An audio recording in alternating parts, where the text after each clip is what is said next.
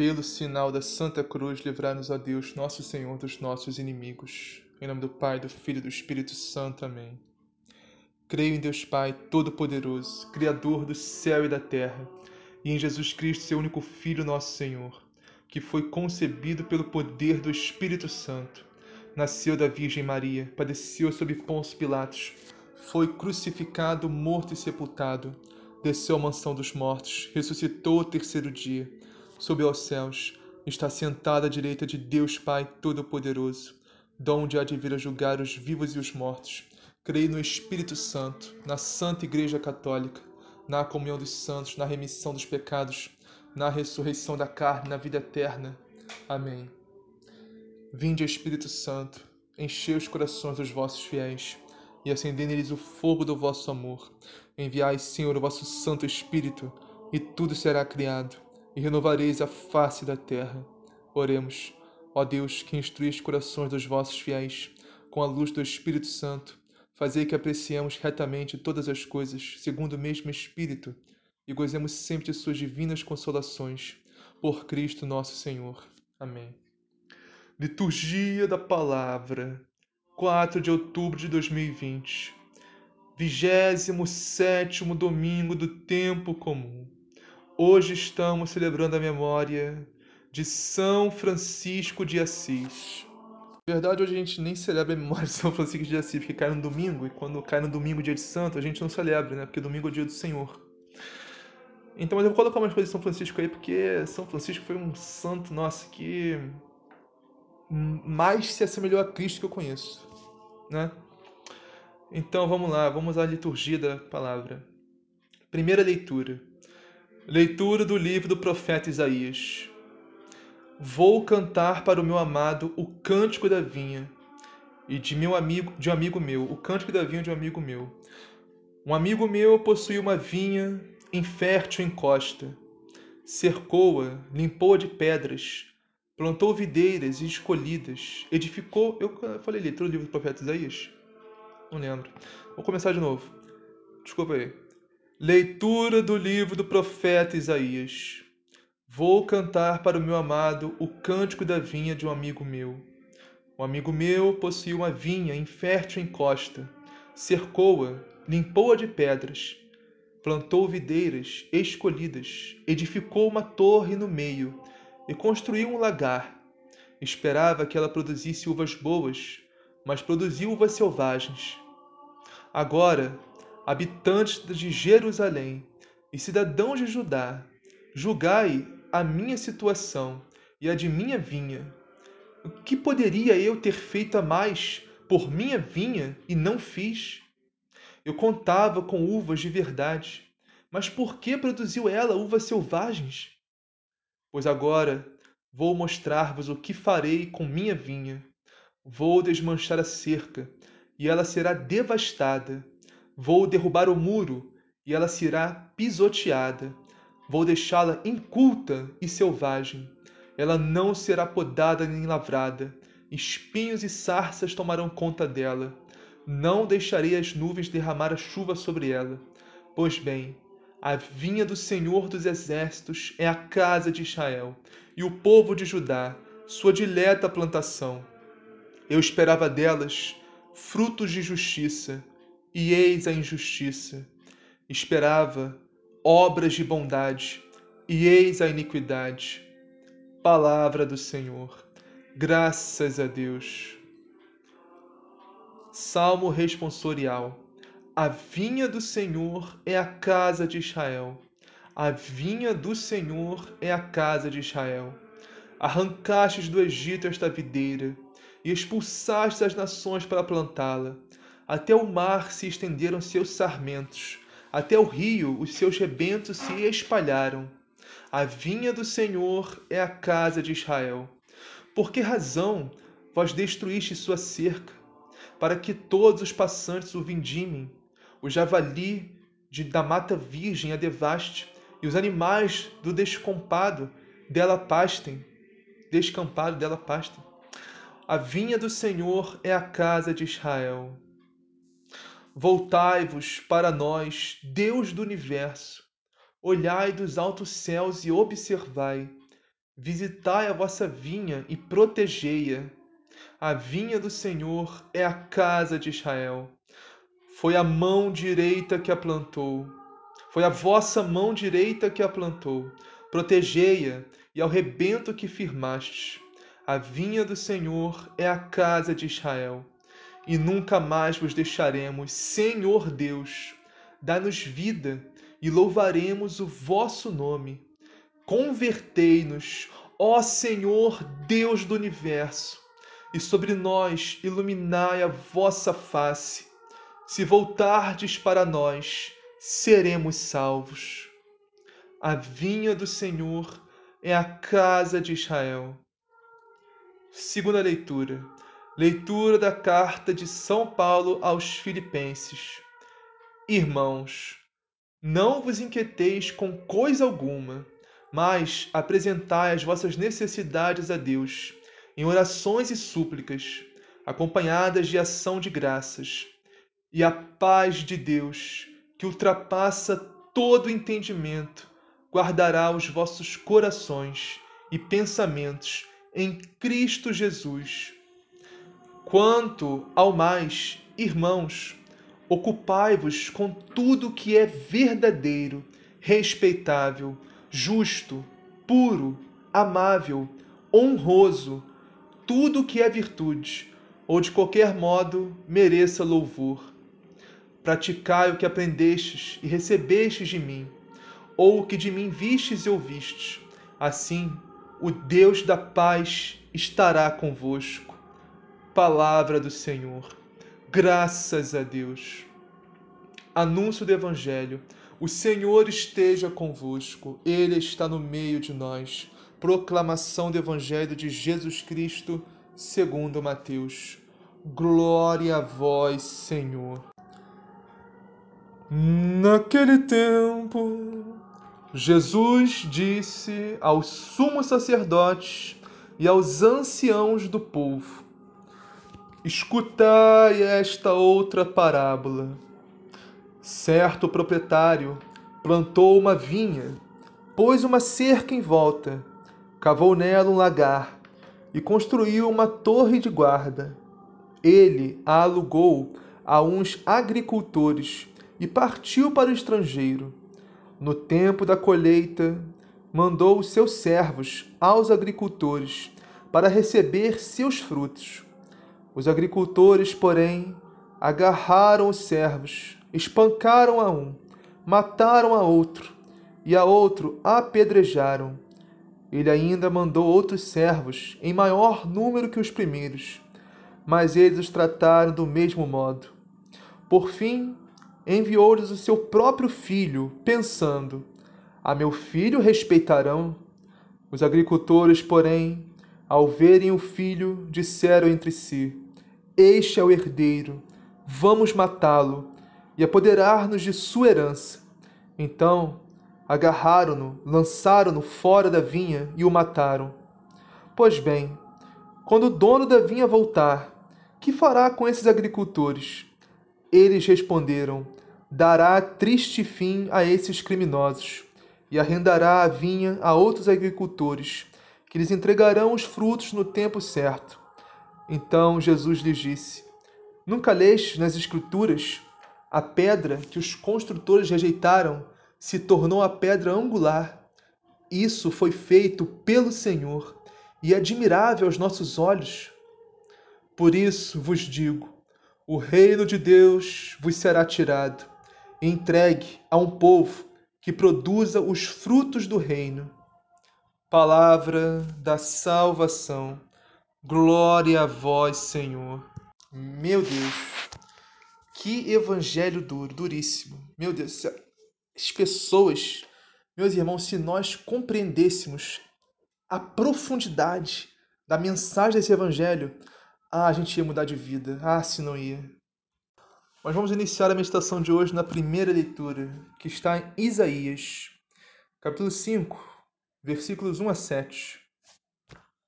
E fala da história de um homem que construiu uma vinha, né? E ele fez o quê? Uma vinha, ele possuía uma vinha fértil, né, infértil em costa. O que ele fez? Ele cercou-a, limpou de pedras, plantou videiras escolhidas, edificou a torre no meio, construiu um lagar, né, fez tudo certinho, tudo certinho.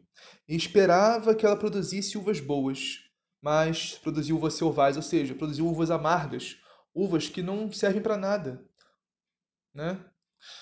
Então, agora, habitantes de Jerusalém, né? Agora, o que eu vou fazer com a minha vinha? Julgar a minha situação, né, de minha vinha. E Deus nos fala. Deus é esse homem que produziu essa vinha, que fez essa vinha e esperava frutos dessa vinha, né? Que somos nós, nós somos a vinha do Senhor. Quando a gente não dá os frutos que Deus espera, Deus faz essa pergunta, né? Olha só isso, Deus é perfeito, Deus não erra, Deus não tem falhas, né? E Deus se pergunta, Ele próprio se pergunta, né? Isso é para a gente entender. O que poderia eu ter feito a mais por minha vinha e não fiz? Né? Onde eu errei? Olha isso. Deus está se perguntando onde ele errou. onde eu errei com vocês? Por que, que vocês não dão frutos? O que está acontecendo? Eu contava com uvas de verdade, mas não. Só uvas que não prestam, uvas que não servem para nada. Frutos que não servem para nada. O problema é Deus que errou ou somos nós? Né? Será que iremos questionar o Senhor também, que nem a casa de Israel questionou em outro evangelho? Né? A conduta do Senhor não é correta. A conduta do Senhor. Não, meus irmãos, Deus é perfeito. Deus não erra. Nós que não prestamos. Deus é bom o tempo todo e é perfeito nós que muitas vezes não damos os frutos que Deus espera que nós damos. A historinha né, da vinha, que ó, largou, cercou, fez tudo com todo cuidado. Isso significa isso, a história do povo de Israel, né? tirado do Egito, né? desde lá de Moisés. Né? O povo que Deus cuidou com todo carinho, com todo amor, conduziu pelo deserto, alimentou com maná, com pão caído do céu, com codorna, tirou água da rocha, né? Deus cuidou desse povo com todo amor, com todo carinho, né? Da vinha dele e esperava frutos. E o povo de Israel não deu frutos para o Senhor, né? Mas nós somos Israel, meus irmãos. Nós somos o povo. Nós somos o povo escolhido em herança em Jesus Cristo. E Deus cuida de nós com o mesmo amor, ou até mais agora do que cuidou do povo de Israel durante aqueles anos. Que agora o próprio Deus se fez carne se fez carne para habitar dentro de nós, através da Santíssima Eucaristia, que é o corpo, sangue, alma e divindade de Cristo. Como que nós vamos comungar, meus irmãos, do corpo, sangue, alma e divindade de Cristo? Nós vamos dar os frutos. Como? Como que a gente comunga todo domingo, toda Santa Missa e não muda, não se converte, não se transforma? Pelo amor de Deus, como isso é possível? Acho que Deus se faz essa pergunta lá no céu, né? Mesma coisa. Né? Onde eu errei? Né? O que está acontecendo? O que eu poderia ter feito a mais? Né? Por mim, por você, por nós, que Deus não fez? Né? Fez carne, se encarnou no seio puríssimo, Santíssimo da Virgem Maria, morreu por nós na cruz. Se faz pão na Santa Missa para nos alimentar. Deus se faz pão para nos alimentar, para nos dar vida. E como que nós não mudamos de vida? Como que nós não nos transformamos, não nos convertemos? Como? Como é possível isso? Como que nós não damos, não damos o fruto? Se o bendito fruto do seio da Virgem Maria, Jesus Cristo, habita em nós, como que nós vamos dar os frutos? Como? E Deus nos fala: Pois agora vou mostrar-vos o que farei com minha vinha. Vou desmanchar a cerca. Ela será devastada. Vou derrubar o muro. E será pisoteada. Vou deixá-la inculta e selvagem. Ela não será podada nem lavrada, espinhos a cercarão, tomarão conta dela, sarças tomarão conta dela, não deixaria as nuvens derramar água, chuva sobre ela. Pois bem, a vinha do Senhor dos Exércitos é a casa de Israel, nós somos a vinha do Senhor, né? a sua dileta plantação. Eu esperava delas frutos de justiça, e eis a injustiça. Eu esperava obras de bondade, obras de caridade, e eis a iniquidade. Meus irmãos, temos que olhar para nós agora e nos perguntar: estamos dando a Deus frutos de justiça, de santidade, de bondade, de caridade, ou frutos, mesmo comungando, do corpo e sangue de Cristo, toda Santa Missa, estamos dando frutos de injustiça, de iniquidade. Estamos cometendo sacrilégio? Estamos cometendo, cometendo sacrilégio comungando em pecado mortal? Estamos nos condenando, nos condenando ao inferno. Mesmo que estejamos comungando né, sem pecado mortal, glória a Deus. Vamos comungar em pecado mortal, porque isso é condenação. Né? Mesmo que estejamos comungando apenas com pecados veniais, estamos comungando certo, né?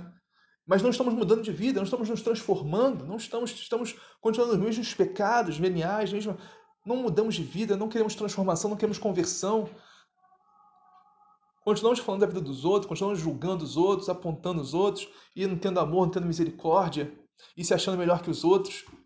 Continuamos assim, sem conversão, sem frutos de bondade, caridade, misericórdia, justiça, de santidade?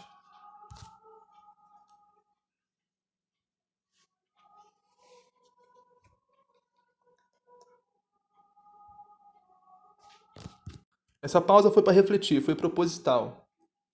Então vamos ao Salmo agora, que é o Salmo 79. Lá no final, na última estrofe, diz assim: E nunca mais vos deixaremos, Senhor Deus. Nunca mais vos deixaremos. Meus irmãos, não podemos deixar o Senhor nunca. E quando que a gente deixa o Senhor? Simplesmente quando a gente escolhe o mundo ao invés da igreja. A gente escolhe o pecado ao invés da graça de Deus a gente deixa o Senhor, a gente comete um pecado mortal, a gente expulsa Deus de nós, a gente expulsa o Espírito Santo, a gente expulsa a graça santificante que age em nós, a gente expulsa, simplesmente expulsa. A gente escolhe o pecado, a gente escolhe o mundo, a gente escolhe o vício, a gente escolhe a perdição ao invés de Deus. Irmãos, não podemos deixar o Senhor. Não podemos expulsar o Senhor de nós. Nunca mais vos deixaremos, Senhor Deus. Vamos viver na graça de Deus, vamos viver no Espírito Santo, na graça santificante. Vamos viver em oração, vamos viver em penitência, vamos viver em oração, em comunhão com Cristo, em comunhão com a igreja. Continua o salmo: Dai-nos vida e louvaremos o vosso nome. Meus irmãos, Eucaristia é vida, Eucaristia é Deus. A Santíssima Eucaristia, corpo e sangue de Cristo, nos dá a vida. Cristo nos dá a vida. Por isso que não podemos viver longe da igreja. Por isso que não podemos viver longe de Deus. Viver longe da, igreja é viver longe de Deus. Não tem essa de a igreja somos nós. Assim, a igreja somos nós, vamos, vamos, vamos, distorcer a, a, frase, distorcer a palavra. Não vamos, irmãos. A gente precisa da igreja de Cristo, da igreja católica, a gente precisa de Deus, precisa da Eucaristia, do corpo e sangue de Cristo. Precisamos nos confessar regularmente.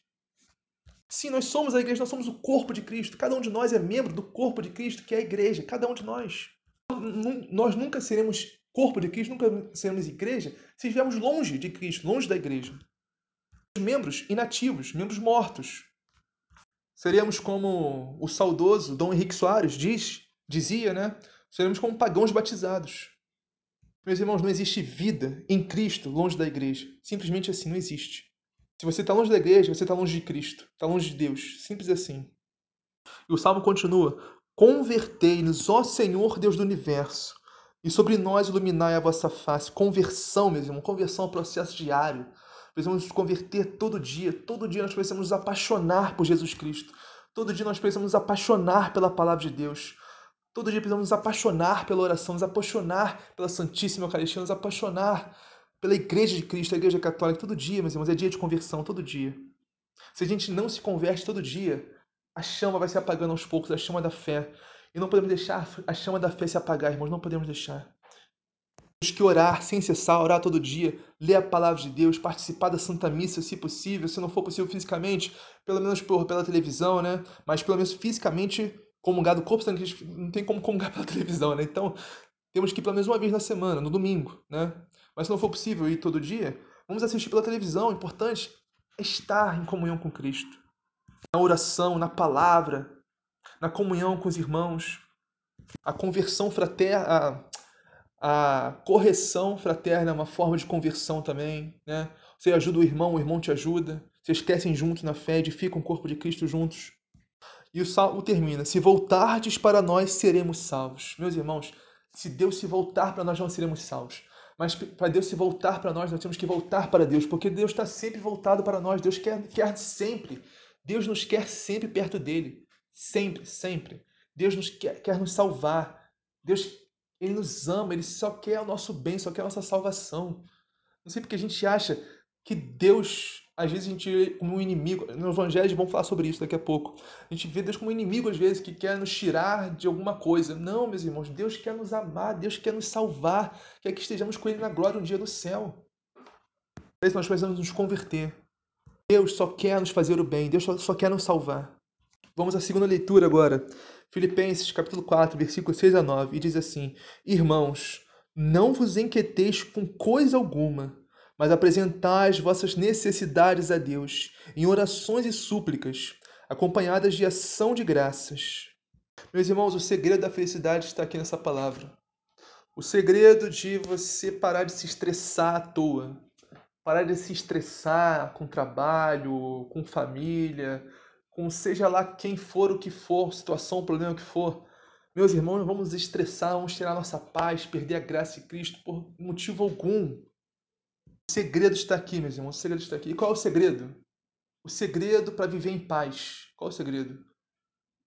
Paz, lembrando que paz não é ausência de problemas. Paz não é ausência de discussões, de problemas, de tormentos, de aflições. Não, paz não é isso. Isso é, essa é a paz mundana, essa é a paz do mundo, que o mundo acha que paz é isso, mas paz não é isso. A paz é Cristo que nos dá. Nossa paz vem de Cristo. E a paz que vem de Cristo ninguém pode nos tirar. Porque diz aqui a palavra: Não vos inquieteis com coisa alguma, mas apresentai as vossas necessidades a Deus, em orações e súplicas, acompanhadas de ação de graças. Olha, seja, meus irmãos, todo problema que nós tivermos, que não for, não estiver ao nosso alcance, né? não podemos solucionar, nós temos que apresentar a Deus. Temos que levar ao Senhor. Senhor, ó, tem esse problema aqui que eu não sei como é que eu vou resolver. Senhor, me ajuda, Senhor. Me ajuda, Senhor. Senhor é minha esperança. Senhor, me ajuda, meu Deus. Entendeu? Temos que apresentar ao Senhor nossos, nossos problemas nossos, ó, através da oração. A oração nos dá paz, meus irmãos. A oração a Deus nos dá paz. Temos que orar. Não podemos deixar de orar. Orar sempre, orar sem cessar. E diz aqui, orações e súplicas, né? Do nosso problema, nossas dificuldades, nossas angústias, nossas tristezas, nossas aflições, né? nossas inquietudes, apresentar tudo a Deus através da oração. A oração nos dá a paz. A oração e súplica acompanhada de ação de graça, ou seja, agradecer, ser grato a Deus por tudo que tem, ser grato a Deus por existir, por, por estar vivo, por poder louvar, poder glorificar, poder adorar a Deus, poder estar na presença de Deus, poder orar a Deus. Você tem que ser grato só para poder orar a Deus, tem que ser grato por causa disso. Poder falar diretamente com o nosso Senhor. Oração, súplica, apresentando nossos problemas a Deus, junto com ação de graças. E a paz de Deus, que ultrapassa todo entendimento, guardará os vossos corações e pensamentos em Cristo Jesus. A paz de Deus que nos leva a Cristo. A paz de Deus que nos guarda em Cristo. Guarda os nossos corações, guarda os nossos pensamentos em Cristo Jesus. E através de Cristo Jesus nós vamos ter a sabedoria necessária para resolvermos todo tipo de problema, todo tipo de situação que possa nos inquietar. Quanto ao mais, irmãos, ocupai-vos com tudo que é verdadeiro, respeitável, justo, puro, amável, honroso, tudo que é virtude ou, qualquer modo mereça louvor. Meus irmãos, temos que nos perguntar agora, temos que refletir um pouco sobre isso como, como estamos utilizando o nosso tempo, né? Sim, a gente é, tem cuidar da família, né? tem o trabalho, tem isso, tem aquilo, né? Como a gente, como a gente ocupa o nosso tempo? Como estamos ocupando? A gente está dedicando nosso tempo a Deus? A gente está dedicando nosso tempo a coisas que são aqui, ó, coisas que são verdadeiras, coisas que são respeitáveis, coisas que são justas, puras, amáveis, honrosas, coisas que nos, nos fazem crescer em virtude, coisas que são agradáveis a Deus, coisas que mereçam louvor. Isso é muito pessoal, isso temos que refletir, cada um de nós temos que pensar e refletir sobre isso e pensar realmente se nosso tempo está sendo bem empregado para honra e glória do Senhor. Vamos ao Evangelho de hoje. O Evangelho de hoje está em Mateus, capítulo 21, versículos 33 a 43. Nesse Evangelho, Jesus está naquele clássico combate com os fariseus, né, os doutores da lei, os mestres da lei. Ele diz aqui, ao sumo sacerdote e os anciãos do povo. Escutar esta outra parábola. Certo proprietário plantou uma vinha, né? pôs uma cerca, fez nela lagar para esmagar as uvas, construiu torre de guarda, depois arrendou-a a vinhateiros e viajou para o estrangeiro. O proprietário é Deus e a vinha somos nós. E os vinheteiros podemos dizer que é a nossa maldade, a nossa perversidade, a nossa concupiscência, nossas más inclinações, nossos maus desejos, né? tudo que nos afasta de Deus. Né? Os vinheteiros é a nossa maldade. Até aí tudo bem, né? Deus é o proprietário da vinha, a vinha somos nós e os vinheteiros é a nossa maldade. Vamos continuar o evangelho então. Quando chegou o tempo da colheita, o proprietário, Deus, mandou seus empregados. Os empregados são os profetas lá do Antigo Testamento, né? Então, quando chegou o tempo da colheita, o proprietário mandou seus empregados aos vinhateiros para receber seus frutos. Os vinhateiros, porém, agarraram os empregados, espancaram um, mataram a outro e ao terceiro apedrejaram. O proprietário mandou de novo outros empregados, em maior número do que os primeiros, mas eles os trataram da mesma forma. Finalmente, ou seja, toda a história de Deus que tentando trazer o seu povo de volta para ele, os antigos profetas, os antigos justos, né? Os primeiros santos de Deus que tentavam trazer o povo de volta para Deus e o povo matava os profetas, apedrejava os profetas, desprezava os profetas, não acreditava nos profetas. É, foi muito difícil mesmo. O que, que o dono fez? O que, que o proprietário fez? O que, que Deus fez? Deus fez. Olha, vou enviar o meu filho. Né? Finalmente o proprietário enviou o seu filho, pensando: ao meu filho eles vão respeitar, ou seja, Deus enviou Jesus, seu filho, Jesus Cristo. Então, os vinhateiros, porém, ao verem o filho, disseram entre si: Este é o herdeiro. Vinde, vamos matá-lo e tomar posse de sua herança. Então agarraram o filho, jogaram-no fora da vinha e o mataram. Meus irmãos, Jogaram o filho fora da vinha e o mataram. Sim, podemos dizer aqui, os fariseus, doutores da lei, foram lá, mataram Jesus, crucificaram Jesus. É isso também, mas vamos nos colocar aqui, como eu disse logo no início. Lembra que eu disse no início? Que a vinha somos nós e os vinhateiros a nossa má inclinação, nossa maldade, nossa perversidade. Lembra que eu disse? Então, não são só os fariseus que matam Jesus, não. Nós também matamos Jesus. Sabe como? Quando cometemos pecado mortal. Nós expulsamos Jesus da nossa vinha expulsamos Jesus de nós e matamos ele, simplesmente matamos Jesus. Crucificamos Jesus novamente, através do pecado mortal. Todo pecado mortal é como se nós estivéssemos crucificando Jesus de novo. Como se estivéssemos com um martelo na mão, com um prego na outra mão e pregando na mão de Jesus, nos pés de Jesus. Isso que é o pecado mortal, meus irmãos. A gente mata Jesus de novo. Expulsando Jesus de nós, expulsando a graça de Deus de nós. Olha que maldade, olha que perversidade que nós somos. Rapaz, eu fico abismado, abismado que a gente acha, a gente acha que essa estratégia de matar o filho do homem, de matar o filho do dono, vai dar certo, né? A gente acha que essa estratégia, a gente, a gente é esses agricultores, cara. É incrível, a gente, a gente somos esses agricultores. A gente acha que matar o filho do dono vai, vai dar certo. Matar o filho de Deus tá tranquilo. Não vai, não vai pegar nada.